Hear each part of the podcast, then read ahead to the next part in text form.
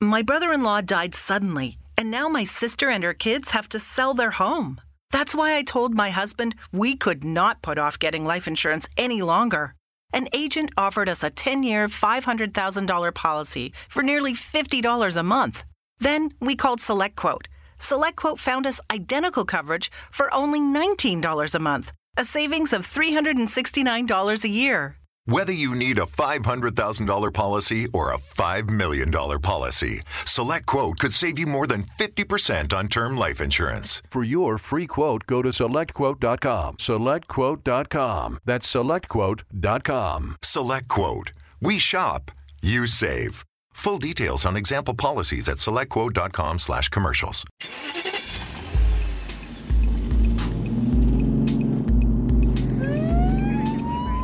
Conducir drogado o ebrio nos pone a todos en peligro. Planifique un viaje sobrio, en un vehículo compartido o en metro. La policía de DC está deteniendo a los conductores ebrios, así que conduzca sobrio o lo detendrán. Mensaje de la Oficina de Seguridad Vial de DC y de la jefa interina del Departamento de Policía Metropolitana, Pamela A. Smith.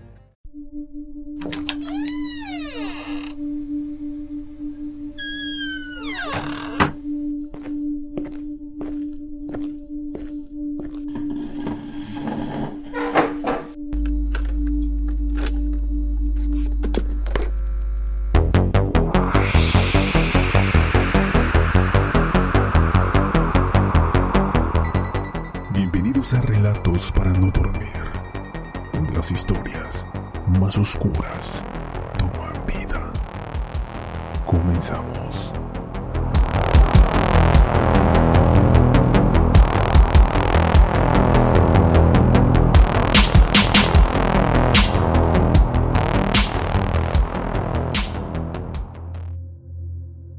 Una celda de un presidio en Nueva York.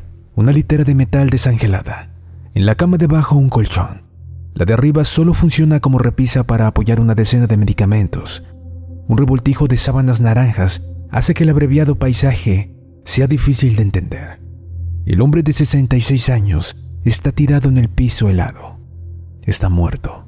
Hace horas. Jeffrey Epstein era un importante financista. Era multimillonario. Era poderoso e influyente. Era el dueño de la casa más cara de todo Manhattan. Tenía un gran piso en la avenida Fucha en París, una mansión en Paul Beach, un gran campo en Nuevo México y hasta una isla propia cerca de Saint Martins. Tenía el mejor equipo legal posible.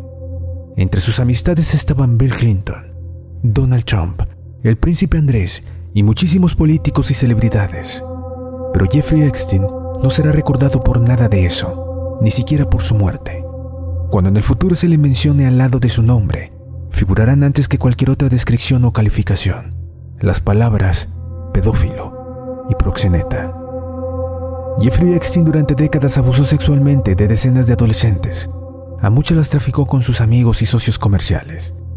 Tenía montado un sistema que se retroalimentaba, un esquema piramidal de abuso sexual y pedofilia. Cada una de las chicas que llegaban a su mansión a realizarle un masaje que rápidamente se transformaba en otra cosa era incentivada para acercar a otras que hicieran lo mismo que ella. Todas recibían un pago de unos cientos de dólares y otros beneficios. Esta fue una práctica prolongada y recurrente en su vida. Fue tan habitual que Epstein pensó que podría permanecer impune toda su vida. Siempre habría alguien que cedería a sus presiones, que aceptaría su dinero o que retrocedería en virtud de un chantaje. Pero en 2019 fue detenido y su caída fue estrepitosa e inexorable. Apenas un mes después de ser detenido, apareció sin vida. Jeffrey Epstein de joven se parecía a Tom Hulce, el actor que encarnó a Mozart en Amadeus. El pelo negro, algo enrulado, la mirada penetrante y perturbada. Era una bola de energía. Entró a trabajar como docente en una exclusiva escuela sin tener título habilitante. De ahí, pasó a trabajar en el mundo de las finanzas. Su ascenso fue meteórico. Era inteligente, audaz, ambicioso, inescrupuloso. Conseguía lo que se proponía. Son varios los que cuentan que daba vuelta a reuniones solo con su poder de convicción. Evitó ser despedido de algunos trabajos en medio de la reunión, en la que le estaban por comunicar que debía abandonar la empresa. Empujado por su ambición se hizo un nombre en Wall Street. estuvo involucrado en el esquema Ponzi más vasto del mundo financiero norteamericano, pero consiguió salir inmune. Los poderosos confiaban en él. Una de sus consultoras se dedicó exclusivamente a clientes que tenían fortunas mayores a los mil millones de dólares.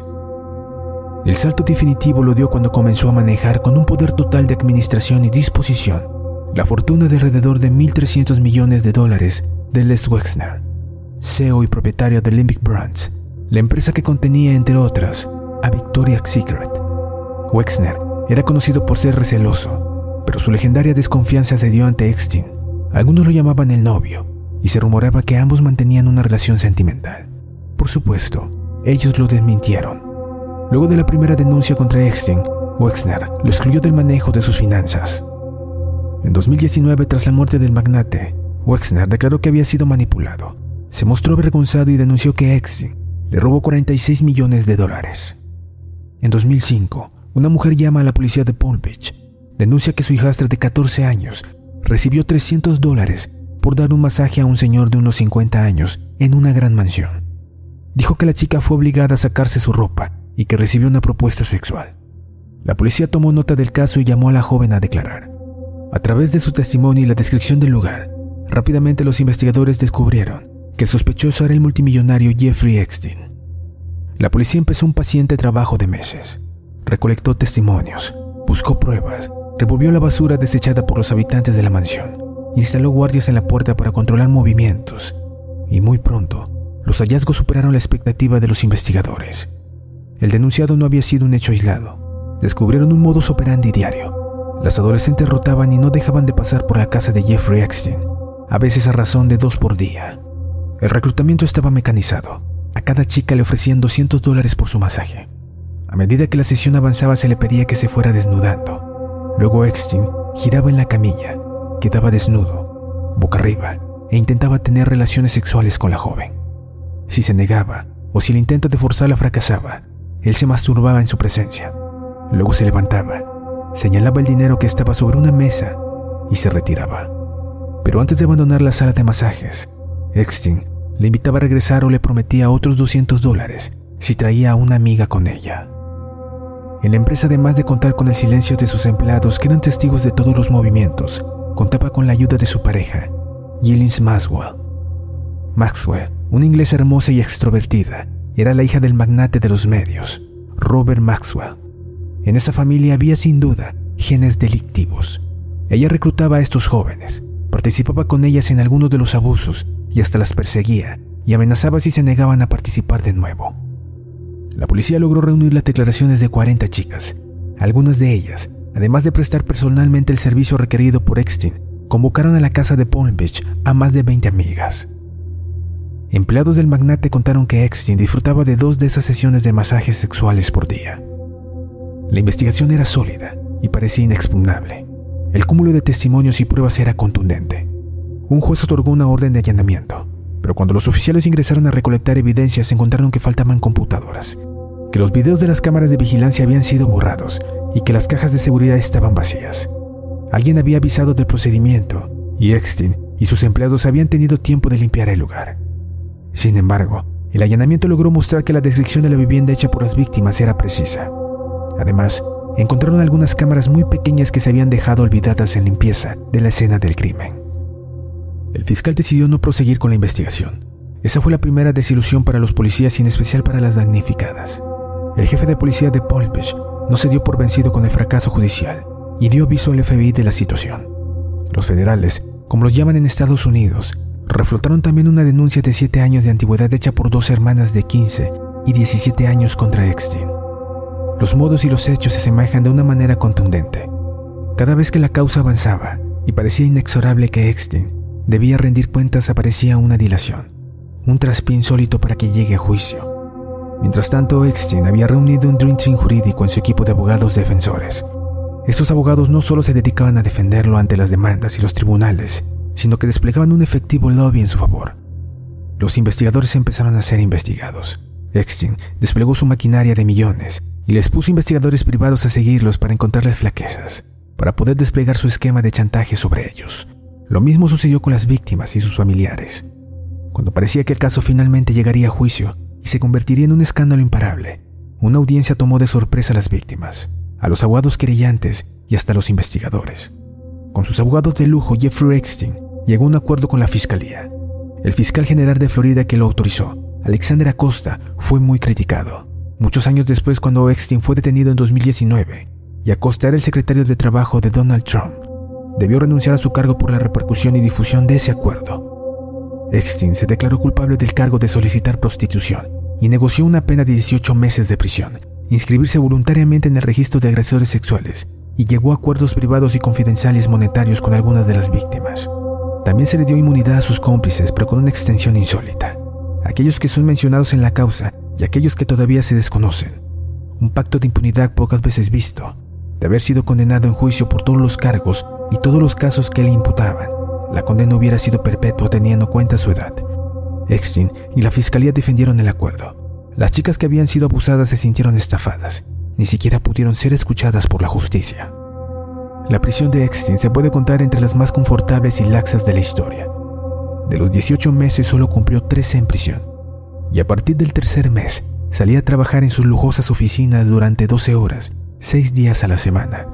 Estaba en un pabellón apartado de los demás. Tenía una sala para ver televisión. Las puertas de su celda permanecían siempre abiertas y las visitas ingresaban sin restricciones el acusado por delitos sexuales con mayores beneficios de la historia. Después de estar 13 meses detenido, debía pasar un año en prisión domiciliaria para cumplir con la probation. Sin embargo, se probó que viajó por todos lados y violó ese mandamiento cada vez que quiso. Pasado ese tiempo, su regreso a la vida profesional y social se presentó sin tropiezo alguno. No perdió influencia, no fue relegado de ninguno de los ámbitos laborales o de relaciones que frecuentaba aumentó la difusión de sus tareas filantrópicas para intentar paliar los efectos negativos de las denuncias contra su persona. Mientras él reanudó su vida habitual a la vista del público, sus víctimas sufrían en silencio y soledad, un sufrimiento que aumentaba al ver a Extin conservar cada uno de sus privilegios. Jeffrey Extin era frío, calculador y poseía una habilidad inconcebible para manipular a las personas. En su casa tenía cámaras por todos lados. Se supone que uno de los motivos que le aseguró la impunidad tanto tiempo fue que podía chantajear a toda clase de personajes influyentes con las grabaciones tomadas en esas habitaciones. En el más reciente documental que lanzó Netflix, en las imágenes de sus declaraciones ante los abogados, se le ve perder la calma. Se le ve como un león enjaulado solo por tener que escuchar preguntas que lo incomodan, por tener que aferrarse a la quinta enmienda para no incriminarse. En esas ocasiones, la sonrisa ladeada se transformaba en una mueca furiosa. Pero el 6 de julio de 2019, 14 años después de las primeras denuncias, fue arrestado en un aeropuerto al regresar de un viaje en Francia. Ya no sirvió su dinero. Ofreció 600 millones de dólares como fianza. 100 millones los ponía su hermano Mark, pero el juez le negó la libertad. El hombre que se pensaba impune había caído. Nadie le avisó de la detención. Nadie le posibilitó un plan de fuga. Había aceitado en los últimos años su relación con el gobierno cubano para utilizar la isla como posible refugio pero nadie impidió que allanaran su casa de siete pisos en Manhattan. El perverso juego había terminado. Una semana después fue encontrado golpeado e inconsciente en el piso de su celda del Metropolitan Detention Center. Las versiones se cruzaron. Algunos dijeron que se trató de un intento frustrado de suicidio. Otros hablaron de un ataque de su compañero de calabozo, un ex policía acusado de cuatro homicidios. Después de este acontecimiento fue puesto en observación para impedir otro intento de suicidio. Pero esa guardia especial se levantó a los seis días. A partir de ese momento tuvo una celda para él solo, pero ya no tenía ninguno de los privilegios que tuvo una década antes en Beach. El 10 de agosto de 2019, apareció muerto en su celda. El informe oficial determinó que fue un suicidio. Se ahorcó ayudado por las sábanas de su cama. Sin embargo, algunos dicen que las fracturas que padeció en su cuello y en la llamada nuez de Adán son compatibles con un estrangulamiento. El misterio, las dudas y las teorías conspirativas quedaron instaladas para siempre. Más tenido en cuenta las circunstancias del caso, los guardias que debían pasar a controlarlo cada media hora no miraron su celda durante casi seis horas. Las dos cámaras de seguridad que apuntaban a su puerta no funcionaban. No tenía compañero para que pudiera contar lo sucedido. Y no debe olvidarse la principal consecuencia de su muerte, la causa penal que se desvanecía. Los que fueron cautores y cómplices se beneficiaron con el cierre, muchos poderosos e influyentes respiraron aliviados nuevamente. El juez de la causa antes de cerrar el caso por el fallecimiento de Eckstein le dio la palabra a las víctimas para que pudieran contar públicamente su caso por primera vez. Tan solo un gesto, pero que significaba que el Estado por fin las escuchaba. De las denuncias hasta su detención, Eckstein disfrutó de 14 años de libertad, en los que siguió haciendo su vida y muy posiblemente abusando de adolescentes o violando chicas o traficándolas para conseguir a través de esos favores sexuales algún rédito.